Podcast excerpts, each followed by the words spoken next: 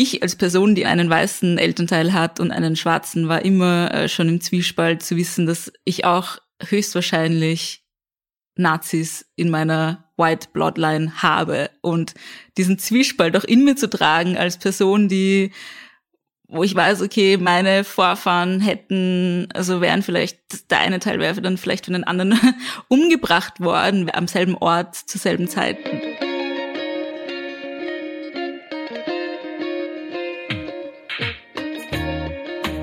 Herzlich willkommen bei Ganz offen gesagt. Mein Name ist Solmaz Korsand und mein heutiger Gast ist die Übersetzerin Daphne Nechiba.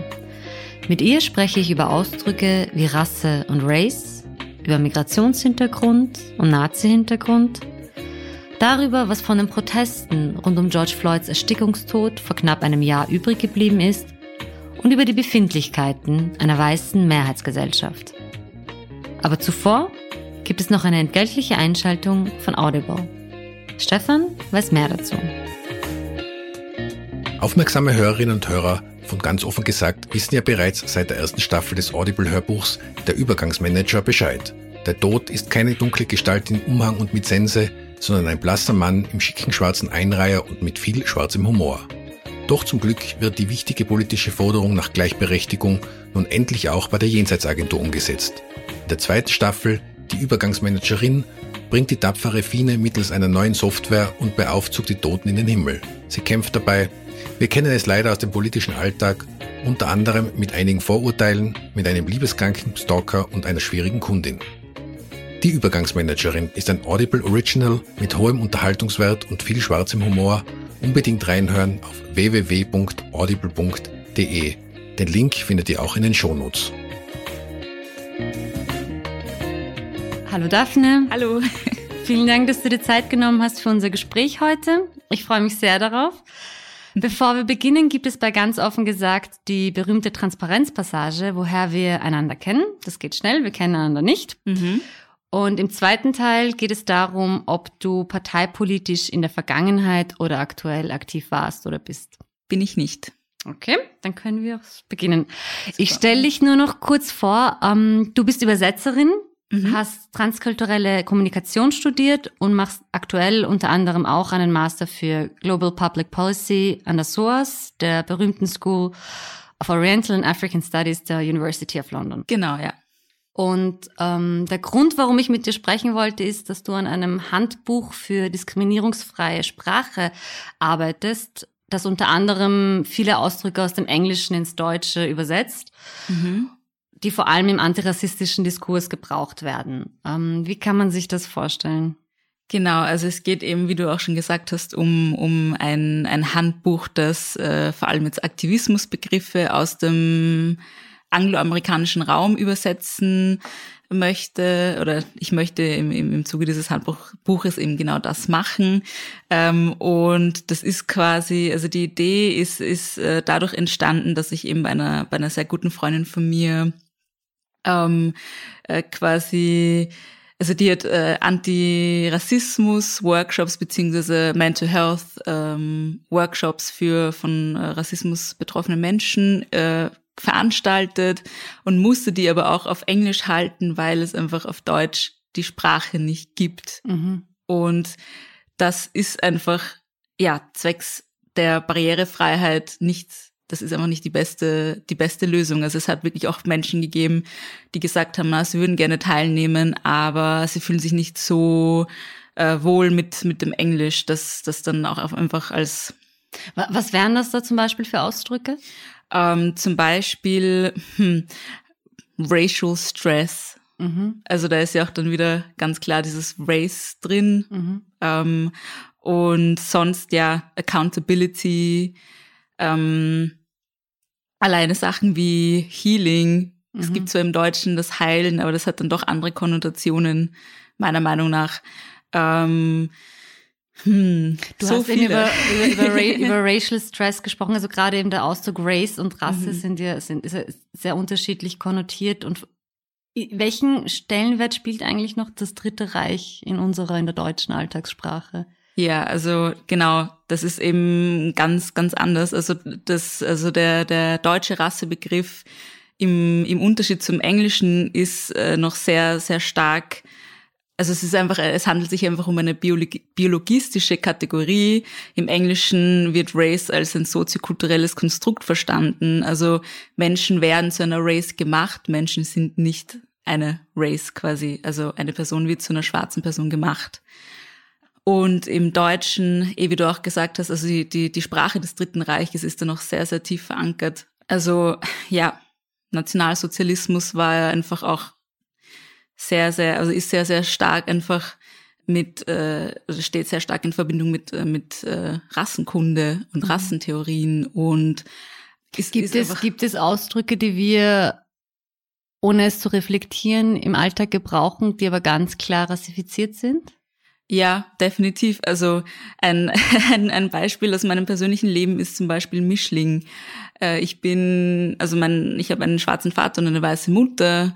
Es gibt keinen diskriminierungsfreien Begriff für das Wort Mischling. Also im, im das heißt, äh, ja, ähm, auch im deutschsprachigen Raum verwenden Menschen, die einen schwarzen und einen, einen weißen Elternteil haben, oft das englische Wort mixed, mhm. weil es einfach einen, weil es einfach andere Konnotationen hat. Und Aber Mixed ist diskriminierungsfreier? Definitiv. Also es ist ja auch dann wieder verbunden mit dem Race-Begriff, der quasi im Englischen soziokultureller Natur ist und nicht äh, eine, eine biologistische Kategorie beschreibt. Mhm. Und ja, es gibt sehr viele Begriffe und noch, noch dazu, was mir auch noch eingefallen ist, weil Sprache des Dritten Reiches ja auch äh, immer wieder äh, thematisiert wird. Es ist ja auch davor schon sehr viel passiert im, im Zuge dieser oder sogenannten zivilisatorischen Mission, also auf Englisch the, the Civilizing Mission, ähm, zur Zeit der, der kolonialen Expansion. Da wurden auch sehr viele rassistische Begriffe geprägt. Und, Zum Beispiel, was? Ähm, also eh die ganzen Rassentheorien äh, stammen aus der Zeit. Eugenics, mhm. äh, dann aber auch einfach Wörter, bei denen man vielleicht am Anfang nicht, äh, nicht mitbekommt, dass, dass da auch einfach eine gewisse Abwertung damit einhergeht. Also zum Beispiel Häuptling. Mhm. für oder oder Stamm. Also das sind einfach äh, Wörter, wenn man wenn man sich anschaut, wer wurde als oder wer wurde und wer wird noch immer als zivilisiert bezeichnet und wer äh, als primitiv, mhm. was ist primitiv überhaupt für ein, für ein Wort, dann merkt man einfach auch sehr schnell, dass es da, dass es da einfach, ja, dass die Menschen, die einfach in kolonisierten Gebieten leben, als primitiv abgestempelt primitiv, wurden. Genau, als mhm. primitiv abgestempelt äh, wurden und das teilweise noch immer werden, dass, dass ähm, der Begriff Stamm, Stammeshäuptling etc., dass, dass das einfach eine eine, eine Übersetzung ist, die teilweise, wenn man sich ähm, gewisse indigene Sprachen in Afrika anschaut, das einfach, das ist ein Begriff, der ist eigentlich nicht deckungsgleich mit dem, was, äh, was in diesen Sprachen wie, wie, wie die Gesellschaftsformen in diesen Sprachen bezeichnet werden. Also ich habe da jetzt auch schon, ähm, ohne jetzt irgendwie ein konkretes Beispiel zu nennen, äh, gehört, dass ähm, viele äh, afrikanische, unter Anführungszeichen, Stämme eigentlich eher Nations sind, also verglichen mit First Nations in, in, in, in Nordamerika. Mhm. Und dass da quasi auch diese, diese Wörter ja, manchmal auf subtile Weise, manchmal nicht, auch eine gewisse Abwertung mit sich bringen und dann auch gleichzeitig eine Aufwertung der, der, der eigenen, eigenen mhm. des eigenen. Mhm. Genau. Und dass dort auch wahrscheinlich die Organisationsform und die staatliche Organisationsform ja. eigentlich denen der, der westlichen Demokratien viel näher ist als dem, was sie sich vielleicht vorstellen. ja, oft ist es, das ist ja auch noch ein, ein, ein großes Thema, dass man auch sagen kann, alles, was irgendwie ähm, vor der Kolonisierung war, kann man schwer rekonstruieren, aber zu sagen, dass, also halt quasi, das, was ich eigentlich sagen will, ist unser Bild von jetzt, sagen wir mal, dem afrikanischen Kontinent als primitiv, unterentwickelt, das ist ja auch wieder ein Thema mit entwickelt, unterentwickelt. Mhm. Ähm, das, also das, das ist ja auch im Endeffekt eine Konstruktion. Mhm. Er wurde, also der Kontinent genauso wie andere kolonisierte Gebiete wurden als das ähm, konstruiert im Zuge dieser Civilizing Mission, um halt auch einfach das Recht zu fertigen, dass man dorthin geht und die Menschen ausbeutet und, und, und einfach Extraktivismus betreibt. Mhm. Ich, ich würde noch zu einigen anderen Begriffen kommen, weil mhm. sie, glaube ich, auch viele Zuhörerinnen und Zuhörer zwar vielleicht gehört haben, aber nicht genau wissen, was sie bedeuten. Mhm. Also beispielsweise People of Color mhm. oder Token. Also yeah. wie, Kannst du mal da ein bisschen so ein ganz einfaches Einmal-Eins machen für jene, die nicht wissen, was, yeah. wie das verwendet wird und eben was das mit Selbstbezeichnungen zu tun hat und ja. Ja, ja, gern. Also People of Color beziehungsweise Black Indigenous People of Color sind äh, ganz vereinfacht Menschen, die Rassismuserfahrungen machen. Und ja, dass dieser Begriff jetzt nicht ein, ein, also das, ja, der Begriff ist natürlich auch dynamisch, weil Rassismus zwar ein, ein globales Phänomen ist, sich aber unterschiedlich manifestiert in, in, in verschiedenen Regionen dieser Welt.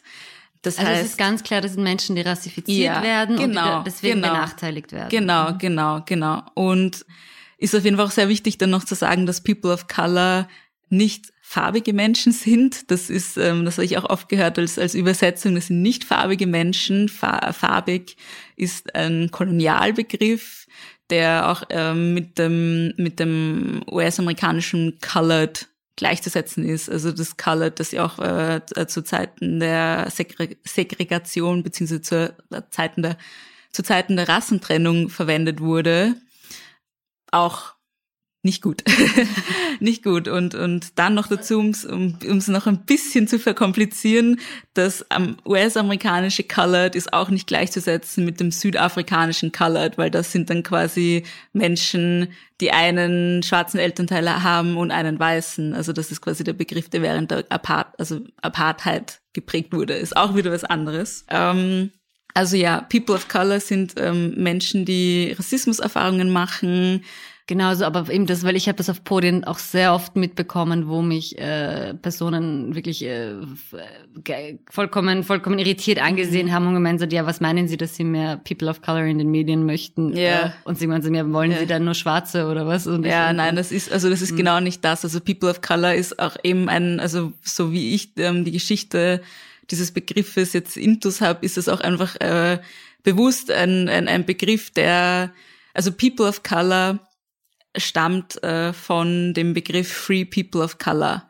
Und Free People of Color waren äh, zu Zeiten des äh, Versklavungshandels People of Color eben, die frei waren, die nicht versklavt waren. Da ging es um schwarze Menschen, da ging es um indigene Menschen, um alle Menschen, deren, äh, weiß ich nicht, Verwandte vielleicht versklavt waren etc. Also und da, da kommt, also daraus stammt ja auch dieser Empowerment-Faktor und dieser Selbstbe also dieser Faktor der Selbstbezeichnung, dass, also der Begriff leitet sich ab, ist abgeleitet ähm, von einem Begriff, der, ähm, wenn man sich die Situation anschaut, was Positives gemeint hat. Diese Menschen waren frei mhm. zu, zu einer Zeit, ähm, als die meisten, als die meisten, nicht als die meisten von ihnen nicht frei waren. Mhm.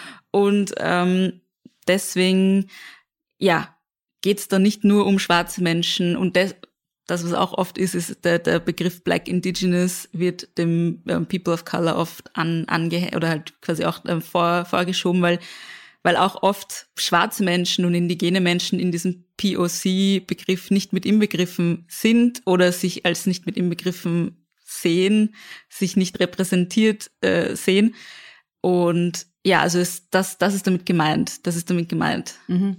Ähm, Grund, also weil, weil du ja eigentlich mit Sprache, also Sprache yeah. studiert hast und yeah. Übersetzerin bist, grundsätzlich über diesen Ausdruck sprechen, eben, dass Sprache unser Denken beeinflusst. Mhm.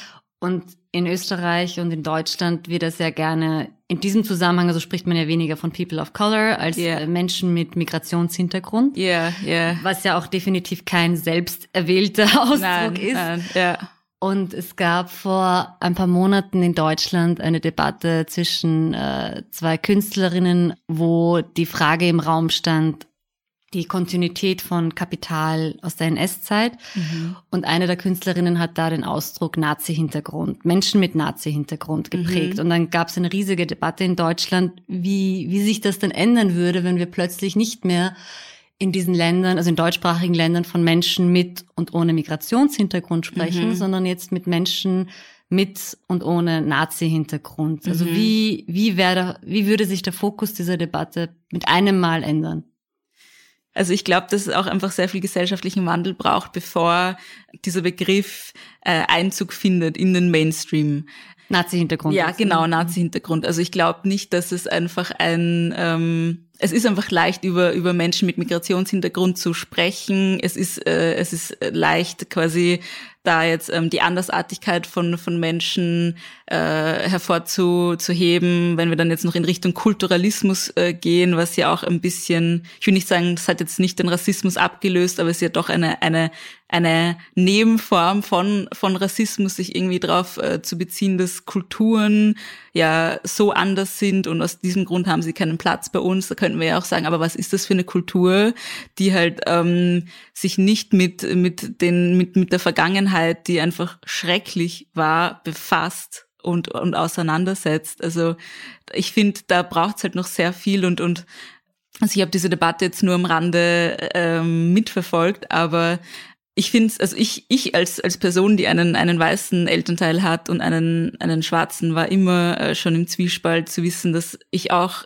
höchstwahrscheinlich Nazis in meiner White Bloodline habe. Und diesen Zwiespalt auch in mir zu tragen als Person, die, wo ich weiß, okay, meine meine Vorfahren hätten, also wären vielleicht, der eine Teil wäre dann vielleicht von den anderen umgebracht worden, wenn sie irgendwie im, in, in, im, am selben Ort zur selben Zeit wären, einfach, Eben, Ja. Aber ich eben, ich fand eben, weil, weil eben, wenn man diese beiden Ausdrücke, weil also die Künstlerinnen haben das ja ganz bewusst äh, auch provokativ genutzt, aber da, da, dass eben der Fokus verschoben wird Mhm. Ja. von etwas, was de facto nicht stimmt, weil wenig, die wenigsten Menschen, denen äh, ein Migrationshintergrund Ja. angedichtet wird, irgendwohin migriert sind, weil viele Ja, der dritten, vierten Generation schon in- sind, ja, geboren stimmt, sind. ja.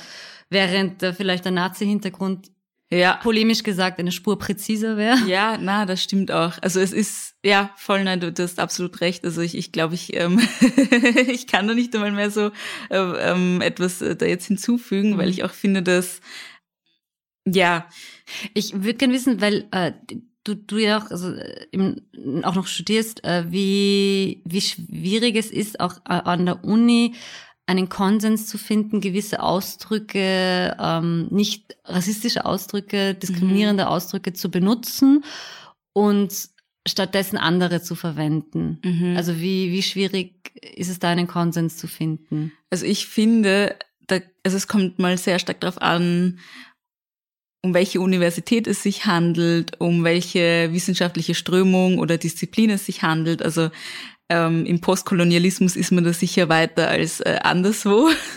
ähm, noch dazu, ja, als Person, die die Erfahrungen gemacht hat als Studentin und sie noch immer macht, in Österreich, aber auch in, in Großbritannien, eben an der SOAS, ähm, finde ich, äh, dass, also wenn ich, wenn ich das jetzt vergleiche, inwiefern man das auch vergleichen kann, quasi die, also die wissenschaftlichen oder die, die, die akademischen Debatten um, um diskriminierungsfreie Sprache in, im englischsprachigen Raum äh, versus im deutschsprachigen Raum. Ich finde, es muss ein Problembewusstsein äh, kreiert werden, äh, entstehen in Österreich, bis man überhaupt zu einem Konsens kommen kann. Also Und das gibt es derzeit das nicht. Finde ich nicht. Also, mein, also das sind natürlich auch meine Erfahrungen. Ich möchte jetzt nicht irgendwie das, ähm, äh, ja, also ich möchte jetzt nicht irgendwie das verall verallgemeinern. Aber ja, also wir sprechen, also generell in Österreich äh, haben, führen wir noch immer Debatten darüber, ob es jetzt rassistisch ist, das äh, N-Wort zu verwenden und ob man das wirklich nicht sagen darf. Und wenn das mal geklärt ist, dann kommt die Frage auf, okay, aber darf ich das, äh, warum, warum ist es rassistisch, das N-Wort äh, in, in historischen Konte Kontexten an der Universität zu verwenden, aus, also quasi ausgesprochen. Ähm, und es ist einfach kein Verständnis dafür da, dass es genauso, ähm, ja, dass es genauso einfach Rassismus reproduziert. Und ich meine, ich wurde vor kurzem ähm, vor nicht allzu langer Zeit mit diesem Wort beschimpft und dann gehe ich auf die gehe auf, gehe auf die Uni und höre da so den Professor, der da das N-Wort raushaut. Es, und es geht, es geht einfach, ich weiß nicht. ja. Gibt es dann Protest eigentlich von den anderen Studierenden? Also es, es gibt da schon, es gibt da Auseinandersetzungen natürlich. Also es sind halt auch einfach die Menschen, die, die davon betroffen sind, die dann oft was sagen. Und es sind halt auch einfach nicht die Menschen, die oft irgendwie ähm, quasi die Macht haben, jetzt auch was zu verändern. Mhm. Ist so, auch wenn wir, weil wir einfach in der Unterzahl sind, wenn man sich anschaut, wie die Studierenden jetzt zum Beispiel an der Universität Wien äh, zusammengesetzt sind. Aber ob, also ob es dann auch wirklich was ändert mhm. und ist dann wieder was anderes.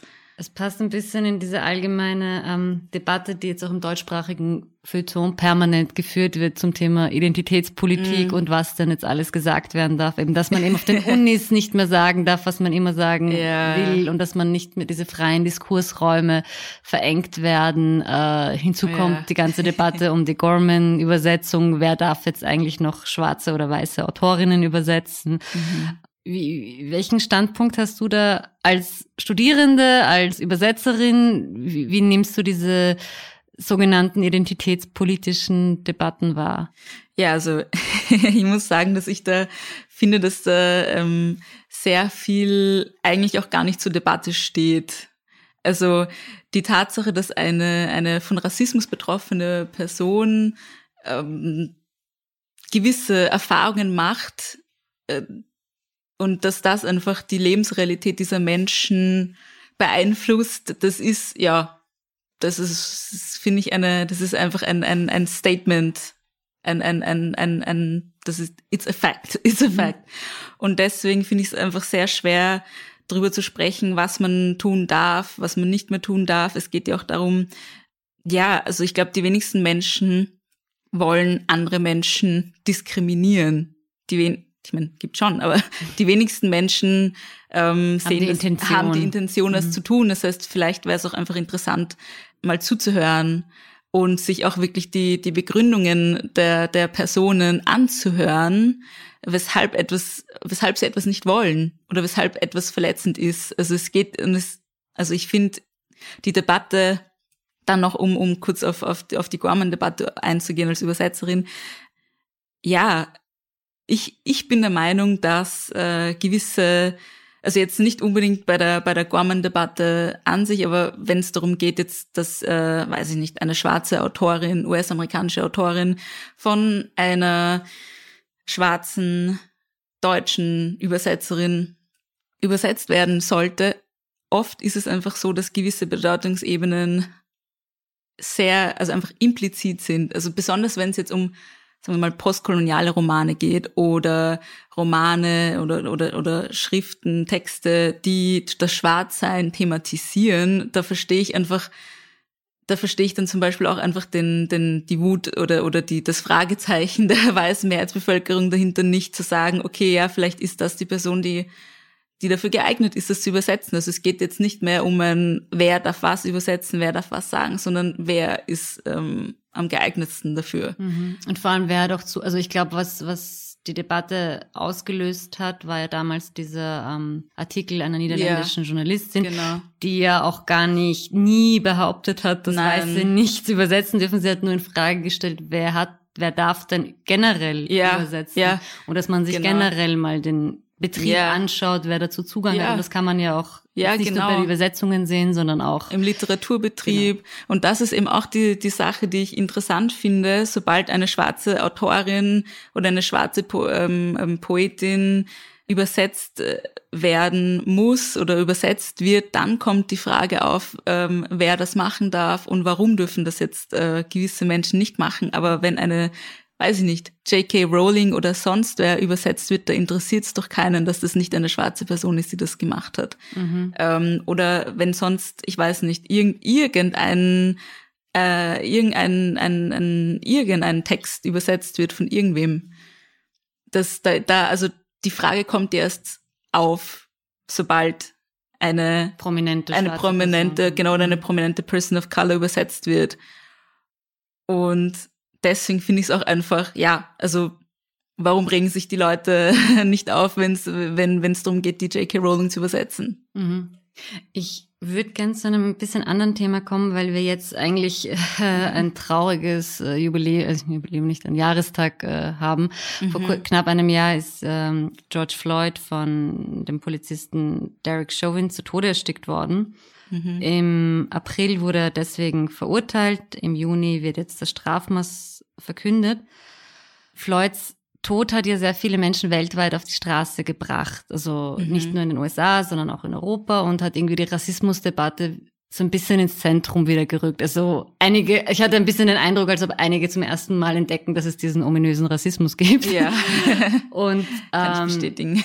ob es, also hattest du das Gefühl, dass es da vor einem Jahr so ein Momentum gab? Mhm. Also ich muss auch dazu sagen, dass ich äh, zu, zu der Zeit in Argentinien war und das alles auch ein bisschen nur aus der Ferne beobachten konnte. Ähm, habe trotzdem auch einfach das Gefühl, dass ich da schon, eh wie du gesagt hast, da gab es ein, ein Momentum. Ähm, ich habe auch äh, einige Freunde, die eben auch an der, an der Black Lives Matter Demo mitgewirkt haben, Freunde und Bekannte. Ähm, und ich spüre jetzt auch noch immer Natürlich, also auch allein die Tatsache, dass ich jetzt, ähm, weiß ich nicht, beim Standard über das Thema, über, über Rassismus und über Sprache gesprochen habe, zeigt ja auch, dass es was bewirkt hat. Ähm, weil sie langsam checken, dass es peinlich ist, dass man ja, permanent nur weiße Personen zu Wort kommen lässt, meinst du? Ja, beziehungsweise ähm, dass also dass es überhaupt mal ein Thema wird mhm. und das ist und und das ist das ja genau das, also das, das ist, ist da tatsächlich so einen, so einen, also es gab, es hat sich da tatsächlich was geändert. Ja, ich okay. finde schon, ich okay. finde schon.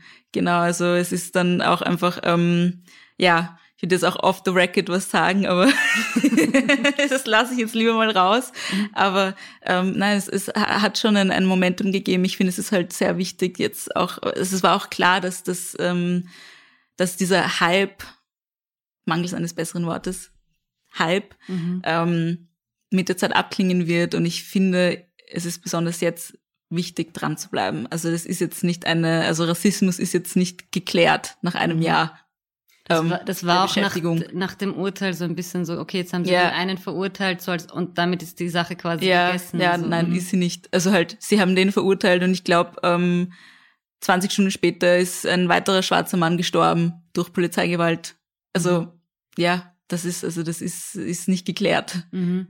Was mir, was mir dann noch, weil, weil du jetzt die Medien noch angesprochen hattest, also was mir ein bisschen aufgestoßen ist, unmittelbar nach der Black Lives Matter Demos auch mhm. in Österreich, war, dass viele Medien das machen, was sie immer machen. Sie holen marginalisierte Gruppen mhm. hervor, damit sie, in, bringen sie in Talkshows und machen Interviews mit ihnen und dann sollen sie doch bitte in erster Linie mal ihr Trauma yeah. beschreiben und yeah. wie sie verprügelt wurden, wie sie beschimpft wurden, wie sie bespuckt worden sind yeah. und damit eine Mehrheitsgesellschaft einmal Rassismus begreift, weil anders, anders kann sie es ja nicht begreifen, nur auf so eine pornografische Art und Weise. Wie kann man dem entgehen? Weil ein, also auch als Person of Color, dass man mhm. sagt, ich möchte bei dieser Debatte mitwirken, mhm. ohne mich, ohne mich da jetzt mit meiner Biografie prostituieren zu müssen. Mhm. Also ich finde, das ist generell sehr schwer ähm, und ist sicher von Fall zu Fall unterschiedlich. Ähm, ich kann nur sagen, was meine meine äh, meine meine Ansicht äh, oder meine meine meine Taktik ist. Nein, wie soll ich sagen? Wie ich das mache. Ja, ja, wie deine Ja, genau, mhm. genau. Und zwar, also ich ich finde es immer sehr wichtig, sich das Medium anzuschauen in, also dass, dass, dass mich, dass mich da jetzt einlädt, ähm, drüber zu sprechen. Und es gibt einfach auch ein paar, ein paar Fragen, die man sich als, als Person, die Teil einer marginalisierten Gruppe ist, immer wieder stellen sollte, nämlich was, ähm, was, was bewirkt es, da, oder was würde es bewirken, dort, ähm, dort aufzutreten? Äh, für wen wäre das? Also wer profitiert im Endeffekt davon? Profitiere ich davon?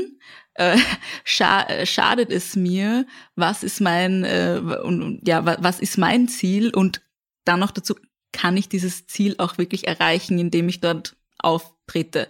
Also ähm, das finde ich sehr wichtig. Dann noch einfach ja zu schauen, was mir zum Beispiel sehr wichtig ist, ist äh, diskriminierungsfreie Sprache. Das ist für mich einfach das absolute Basic Level an das muss einfach da sein. Ich werde nicht irgendwo, also ich will nicht irgendwo dabei sein, wo das N-Wort einfach so ge gesagt wird. Und das sind leider ähm, Dinge, die man thematisieren muss. Und das, da, da, da ähm, sollte man auch keine Scheu davor haben, auch nachzufragen, ja, wie funktioniert das so bei euch? Wie schaut das aus mit diskriminierungsfreier Sprache oder? Aber wenn du zum Beispiel, also ich kann mich nur an eine Talksendung erinnern, wo ich zum ersten Mal wirklich, glaube ich, vier, vier oder fünf schwarze Menschen gesehen habe mhm. in einer Talkshow. Mhm. Und die einzigen Fragen, die diese Personen beantworten mussten, waren biografischer Natur. Ja. Also wie, yeah. würde, wäre ich da drin gesessen, hätte ich gesagt, diese Fragen beantworte ich. Ja, das und ich finde, die Freiheit kann man sich auch nehmen. Mhm. Also ich finde, die Freiheit kann man sich auch nehmen, auch wenn es irgendwie eine Live äh, Live-Sendung ist, dann ist ist wurscht. Also ich finde, ich ähm, ja, also mal sehr wichtig überhaupt rauszufinden, warum werde ich da eingeladen, äh, über was soll ich äh, soll ich sprechen. Mhm und auch einfach klar abzustecken, über das und das und das spreche ich einfach nicht. Das mhm. ist, ja, eh, das, das passiert einfach nicht. Was ich auch noch sehr wichtig finde, ist ähm, quasi andere People of Color äh, im, im Hintergrund zu haben, die einem den Rücken stärken. Das ist unglaublich wichtig, weil ich finde auch, dass ein bisschen, also in sehr vielen Medien so ein bisschen ein Gaslighting ähm, du musst kurz erklären ja. unseren Zuhörern, was Gaslighting bedeutet. Gaslighting ist ähm, quasi ein, also ich will jetzt nicht zu sehr ausholen, aber es, ähm, also jetzt um ein, um ein Beispiel zu geben, ich sage, mh, mm, mir tut der Bauch weh. Der Arzt sagt, der Bauch tut dir nicht weh. Das, das, du, du hast keine Schmerzen. Aber ich, mir tut der Bauch weh. Mhm. Nein, du hast keine Bauchschmerzen. Also Gaslighting ist quasi dieses, dass einem immer von allen Seiten gesagt wird, nein, irgendwas stimmt mit dir nicht, du kannst, also da, da, da, das ist, das, das ist es, also Rassismus ist kein strukturelles Problem, das ist deine Ansicht. Mhm. Du lebst ist, in so einer Art in einer, Paralleluniversum, genau, in dem du bist empfindlich mhm. ähm, und auch einfach so, auch so ein bisschen, wenn ich jetzt äh, bedenke, jetzt eine, eine Debatte zu, äh, zur Identitätspolitik allein schon, würde ich jetzt irgendwie als, als Gaslighting bezeichnen, weil da jetzt einmal schon mal das so positioniert wird, als stünde etwas zur Debatte, was eigentlich nicht zur Debatte Debatte steht, mhm. ähm, nämlich die, die Identität einer Person und wie diese Identität ähm, die Lebensrealität dieser Person beeinflusst. Und es mhm. ist einfach so. Und es ist bei allen Menschen so, nur manche Menschen haben halt das Glück, dass ihre Identität zu, zu positive positiv, Auswirkungen genau hat. positive Auswirkungen hat, zur Norm gesetzt wird und deswegen wird sie auch nicht als Identität wahrgenommen. Man könnte genauso sagen, dass die Identitätsdebatte im Endeffekt die ist, dass halt gewisse Menschen sagen, warum darf ich das jetzt nicht mehr sagen? Da bezieht man, beruft man sich ja auch auf die eigene Identität und und äh, impliziert damit quasi dass man als, weiß ich nicht, weiße Person, weißer Mann, whatever, mhm. ähm, gewisse Dinge nicht sagen darf. Das ist ja auch Identitäts abhängig. Abhängig, mhm. ja. Und du hast gemeint, in, in, den Medien findet dieses Gaslighting wie, wie, wie statt? Also, also ich, ich finde, das ist, das ist halt schon, also dass man einfach aufpassen muss, ähm, sich da nicht irgendwie in so einen Strudel ziehen zu lassen, indem man jetzt dann irgendwelche, unter Anführungszeichen, Experten vor sich äh, sitzen hat, die einem dann genau das Gegenteil erklären von dem, was, was einem widerfährt und ähm, man dann mit der Zeit dann vielleicht auch beginnt, so wieder drüber nachzudenken, ah, okay, ja, vielleicht bin ich hier wirklich überempfindlich. Nein. Mhm. Und deswegen finde ich es sehr wichtig, einfach marginalis, also halt, wenn man Teil einer marginalisierten Gruppe ist, ja, einfach da Rückenstärkung mhm. zu bekommen und ähm, dann noch dazu, und das ist gleich auch das Letzte, was ich dazu sagen werde, ähm, ich finde auch sehr vielen People of Color und bestimmt, also hundertprozentig auch anderen marginalisierten Gruppen wird auch eine Expertinnenhaltung, uns wird das eigentlich oft nicht, ja, einfach nicht zu, genau, einfach abgesprochen. Mhm. Und deswegen finde ich es auch sehr wichtig, da äh, ständig im Austausch mit anderen People of Color zu, zu stehen, die einem dann auch sagen, ja, hey, du, du hast da das Wissen und du kennst dich da aus und du bist vorbereitet drauf, weil du weißt auch, du musst fünfmal besser darauf vorbereitet sein als irgendein Mensch, der dir dann, also weil es einfach so ist, der, der dann alles abspricht, mhm. weil du musst einfach auf alle Eventualitäten gefasst sein und mhm. bisschen so wie ein Tennisspiel, bam, bam, bam, mhm. dass so, also die Argumente da so hin und her schupfen. Genau. Ich, ich hatte den Eindruck, dass aber auch sich viele sich mittlerweile aus dem Diskurs äh, rausziehen möchten, Yeah. weil sie sagen, ich habe ehrlich gesagt keinen Bock mehr, einer weißen Mehrheitsgesellschaft permanent erklären zu müssen, wie sie diskriminiert Ja. und dass sie aufhören soll damit, weil die Konsequenz auf diese sogenannte äh, White Fragility ist, dass Mhm. man dann am Ende der Person, die einen diskriminiert, auch noch Ja. äh, die Schulter tätscheln muss, um zu Ja. sagen, nein, nein, du bist ja eh kein Rassist, du, du bist, du hast eh nichts Schlimmes gemacht Ja, und genau. das ist, das ist, das ist ein bisschen Ja. äh, nicht okay, bitte hör auf damit. Also das, dann ist wieder das, die Befindlichkeit Mhm. Der diskriminierenden Person im Mittelpunkt und nicht Ja. die des, des der Diskriminierten. Ja, ja, genau. Also ich finde auch, dass, also ich verstehe das auch komplett, ähm, wenn sich äh, People of Color zum Beispiel jetzt rausziehen möchten, weil es auch einfach ein, ein hegemonialer Diskurs ist, der nicht von äh, marginalisierten Gruppen ge, ge, geführt wird, sondern wir werden halt und da, weil du auch vor das, also das, ähm, das Thema Tokenismus angesprochen hast, wir werden da quasi als Tokens eingeladen, um etwas zu sprechen, äh, um, um etwas zu besprechen, ähm, um vielleicht gewisse Dinge zu legitimieren, weil man dann auch sagt, okay, eine Person of Color hat aber gesagt, dass das und das okay ist. Also, oder halt um, weiß ich nicht, einfach so zer, zerfleischt zu werden quasi so vor, vor, vor, einer, vor einer weißen Mehrheitsgesellschaft und deswegen verstehe ich das auch sehr, also wenn man da nicht dran teilnehmen möchte, ich finde es trotzdem wichtig, ähm, sich dann zumindest in den Communities auszutauschen und ähm, ja, auch einfach. Aber wie, was kann man tun, um jetzt, also, wie, warte, zuerst mal, wie würdest du Token beschreiben? Ja, also äh, Token oder Tokenismus ist quasi ein, ähm, man könnte sagen, bei Tokenismus geht es um eine formelle Gleichstellung. Äh, es geht um Diversität am Papier. Das heißt, man hat gewisse Institutionen, die People of Color oder Menschen anderer marginalisierter Gruppen einstellen oder als Aushängeschilder da quasi präsentieren, äh, ohne den Anspruch, die diskriminierenden, unterdrückenden Stru- Strukturen dieser Institutionen auch zu verändern. Also das ist quasi Tokenismus, wenn man sagt, okay, eine Token Black Person, das ist jetzt die äh, die schwarze Person unseres Unternehmens und durch die können wir sagen, wir sind divers. Mhm. Und ich habe auch äh, mit einer guten Freundin von mir länger drüber gesprochen, ähm, ob Tokenismus auch wirklich, also wann Tokenismus stattfindet und äh, wann un Unternehmen zum Beispiel wirklich was verändern wollen und wirklich diverser werden wollen. Und wir sind einfach zum Entschluss gekommen, dass es oft eine Mischform ist. Also man kann gar nicht sagen, dieses Unternehmen ist ein, also betreibt Tokenismus und dieses nicht, sondern es ist oft auch einfach good intentions, still Also bad für- result. Aber für viele, für viele, dass sie sagen, es ist äh, irgendwie quasi der erste Schritt zur Veränderung. ja, Also viele Unternehmen würden wahrscheinlich so argumentieren. ja, bezieh beziehungsweise ich, genau, ich nehme an, das ist auch eine, eine Argumentationslinie, die oft eingeschlagen wird, aber blei oft bleibt's halt auch da. Also selbst wenn eine, weiß nicht, eine Person of Color ein relativ hohes Tier in einem Unternehmen ist, wird diese Person alleine keine rassistischen Strukturen um, umkrempeln können oder aufheben können. Ist es ihre Aufgabe? Muss sie Nein, das? auch nicht, sowieso nicht. Also das sowieso nicht. Das ist ja dann auch das nächste. Das ist ja auch über, das, das ist nicht, außer diese Person ist Diversitätsmanagerin oder was auch immer. Mhm.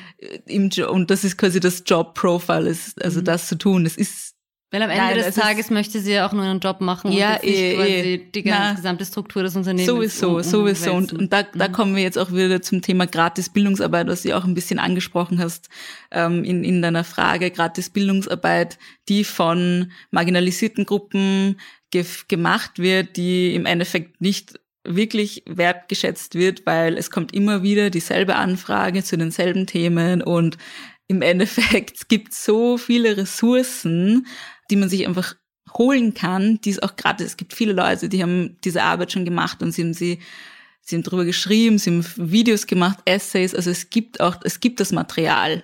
Das heißt, ja, das ist auch ein Thema und gratis Bildungsarbeit ist einfach, ja, ich würde generell davon abraten, sage ich mal so. Das ist, ja. Mhm. Aber wie, hättest du, also wie, was kann man machen, um sich, um sich dann nicht zu vereinnahmen zu lassen? Also weder als Token auf einem Mhm. Podium noch als ähm, eben, dass man, dass man da Ressourcen und Energie verschwendet in Mhm. Bildungsarbeit, von, der man genau weiß, dass sie, dass sie, also wenn man es jetzt nicht verstanden hat, dann hat man wird man es auch danach nicht verstehen. Also Ja, also ich finde auch, da gibt's ähm, sicher verschiedene Ansichten in den Communities. Ich kann nur sagen, was ich immer mache. Also ich weiß, ähm, ich, ich spreche generell nicht über oder ich versuche so wenig wie möglich über Rassismus zu sprechen mit Menschen, die ich nicht kenne. Und mir ist das auch sehr oft passiert, besonders jetzt auch im Zuge dieses Jahres, dass ich einfach, weiß ich nicht, random Leute getroffen habe und die dann quasi mit mir über Rassismus sprechen wollten und auch vorher, noch vor, vor Corona, als halt Partys noch möglich waren, dann einfach auf, auf also ich glaube, einmal war das so, da war ich äh, an drei Tagen hintereinander auf einer Party, das war auch ein, also ich weiß nicht warum, Studentenabschluss, Semesterabschluss und so, und wurde dreimal hintereinander quasi angesprochen auf das Thema von Menschen, die ich nicht so gut gekannt habe, beziehungsweise gar nicht. Und das war also wirklich von, das ist, also das ist genauso. was haben sie dich gefragt? Oder? Also es war, es war ganz unterschiedlich beim, also das eine war halt ein an, Anfangen mit, äh, ja, ich war jetzt irgendwie, weiß ich nicht, auf keine Ahnung, irgend, irgend, ich war Madagaskar oder so und das war sehr schön und da weiß man so, okay, Madagaskar liegt, äh, gehört zum afrikanischen Kontinent, I know what's gonna happen now. Und dann quasi, ja und boah und einfach so ein bisschen Poverty, Porn da rausgehaut und, und, und dann mit mir irgendwie so drüber reden wollen, wo ich mir auch gedacht habe, hey, siehst du nicht, dass ich einen weißen Spritzer in der Hand habe? Siehst du nicht, dass ich da nicht drüber sprechen will jetzt mit dir über halt, ah, wie arm die Menschen in Afrika sind? Ähm, ja, Aber so auch ganz Also halt- gezielt auf dich zukommen ja, zu steuern. Ja, ja. Mhm, mhm. Und das war nicht einmal das Schlimmste. Also das, das, das Schlimmste für mich war, und ich werde das jetzt auch sagen, weil normal, also es ist zwar persönlich, aber irgendwie habe ich jetzt Lust, das zu erzählen. und zwar, das, das war eben auf, auch auf einer, da habe ich noch transkulturelle Kommunikation studiert. Das war schon, also quasi, ich glaube, die letzten, das letzte Semester oder so und war auf einer, auf einer Studentenparty. Ähm, und äh, ist auch so ein, ein, ein, ein junger Mann zu mir hergekommen und hat ähm, mich gefragt, woher ich komme. Und es war auch wirklich, also die Frage, woher kommst du, ist auch irgendwie ein Thema. Das muss man auch immer wieder erklären, warum das problematisch sein kann, warum das oft problematisch ist. Auf jeden Fall habe ich ihm dann auch gesagt, na, ich komme aus dem 17. Bezirk. Und ja, dann gleich so, na, komm, ich habe auch einen Migrationshintergrund, du kannst mir jetzt sagen, woher du kommst. Ich bin Russe. Ich so, gut, ist erstens mal nicht dasselbe Mhm.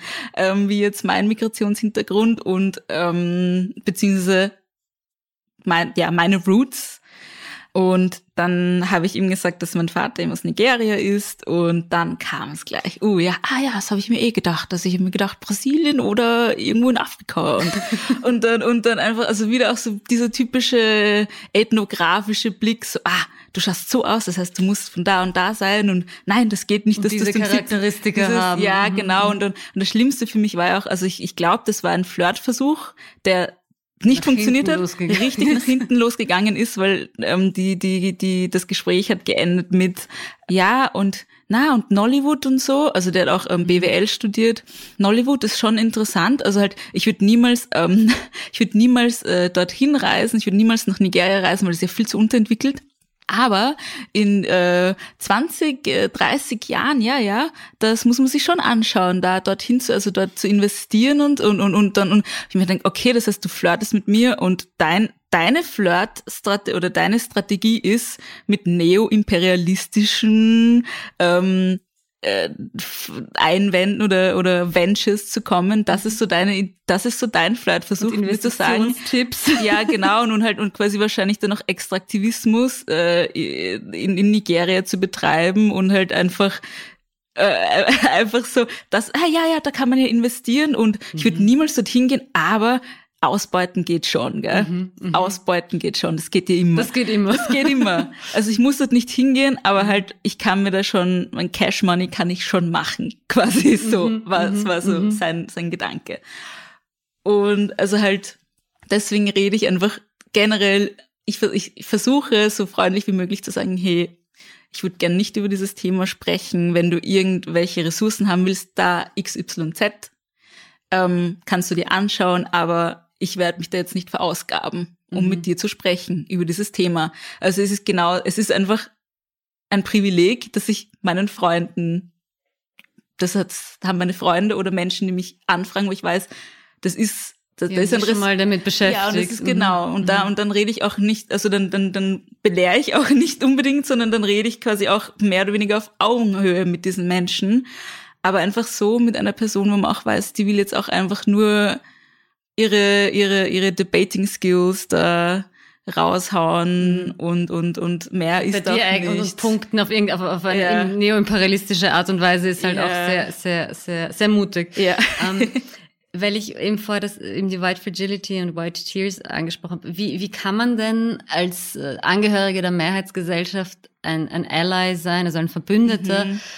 Dass man sagt, ich möchte mich mit diesen Dingen auseinandersetzen, ich möchte mich aber auf einer, auf einem Niveau damit auseinandersetzen, so dass ich, nicht ich im Zentrum der Debatte mhm. stehe, sondern, sondern die anderen Personen und dass das halt irgendwie ein fruchtvoller Diskurs ist tatsächlich. Mhm. Also ich glaube, dass ein, ein, ein, ein, ein großes Umdenken schon einmal äh, passieren muss, also dass, dass man, dass man auch sagt, ich bin jetzt mal da, um zuzuhören und nicht äh, um zu debattieren, um, um zu diskutieren.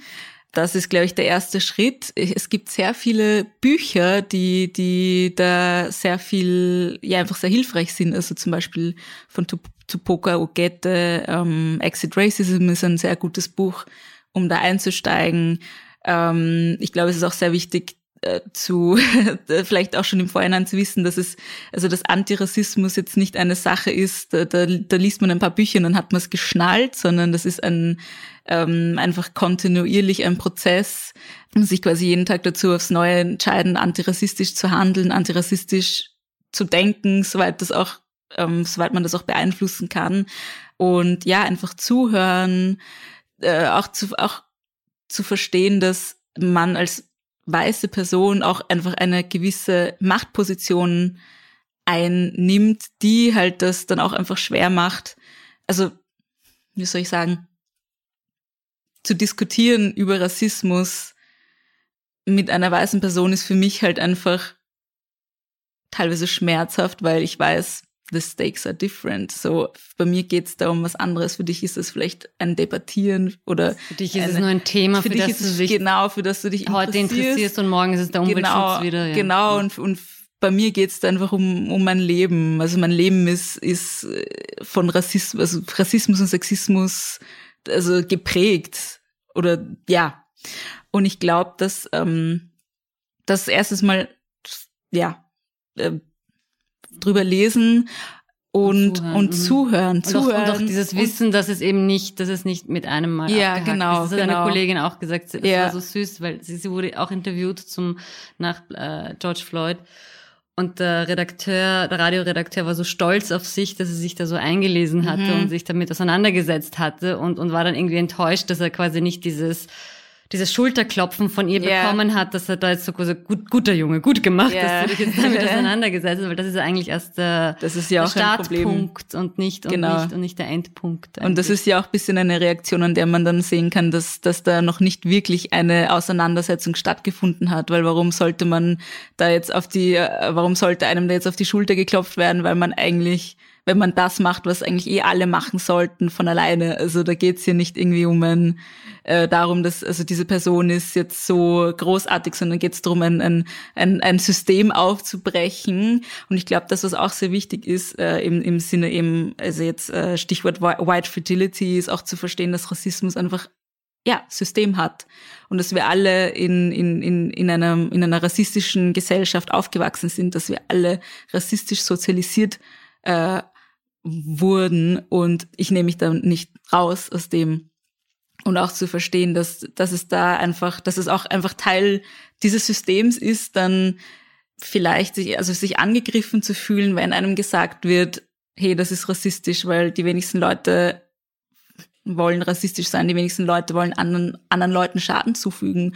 Und das ist quasi auch einfach diese Reaktion drauf, zu sagen, boah, nein, aber ich bin nicht so und dass das halt auch eigentlich sehr viel Schaden anrichten kann und dass es auch Teil des Systems ist, ähm, ja. Um weiter zu bestehen. Um, um weit, mhm. genau, um es einfach zu reproduzieren und Und ähm, es ist ganz in Ordnung, das zu fühlen. Also ich will jetzt nicht sagen, so das ist, also dass es geht nicht, aber halt Safe Space. Find a safe space mhm. du for bist the white fragility. Find it. Mhm. Nein, ich glaube, wir haben viele verschiedene Punkte angesprochen. Yeah. Äh, vielen, vielen Dank, dass du dir Zeit genommen hast. Danke für die Einladung. Das war's wieder mit ganz offen gesagt. Vielen Dank fürs Zuhören. Wenn euch die Folge gefallen hat, empfehlt uns doch weiter und bewertet uns mit fünf Sternen auf euren Podcast-Apps. Vielen Dank und auf bald.